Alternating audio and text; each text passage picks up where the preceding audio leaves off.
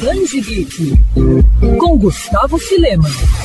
Em duas semanas em cartaz, Turma da Mônica Lições se torna o filme nacional mais assistido após a reabertura dos cinemas. O longa já foi visto por mais de 500 mil espectadores. Dirigida por Daniel Rezende, adaptação em live action da graphic novel criada por Vitor e Luca Fage, conta o plano de Cebolinha, interpretado por Kevin Vecchiato, para trazer Mônica, vivida por Julia Benite, de volta à escola onde toda a turminha estuda. A dona da rua teve que mudar de colégio, pois ela e os amigos teriam esquecido de fazer o dever de casa e fugiram da escola. Além de Gabriel Moreira como Cascão e Laura Razio como Magali, o filme também apresenta outros personagens icônicos dos gibis, como Marina, vivida por Laís Vilela, Milena, interpretada por Emily Navara, Humberto, encarnado por Lucas Infante, e o do Contra, vivido pelo ator Vinícius Igo, além de participações especiais como Malu Mader, como a professora de classe da Mônica, e Isabelle Drummond, dando vida a Tina. Lições foi o primeiro na lista de filmes brasileiros mais assistidos desde o fechamento dos cinemas em março de 2020, devido à pandemia de Covid-19.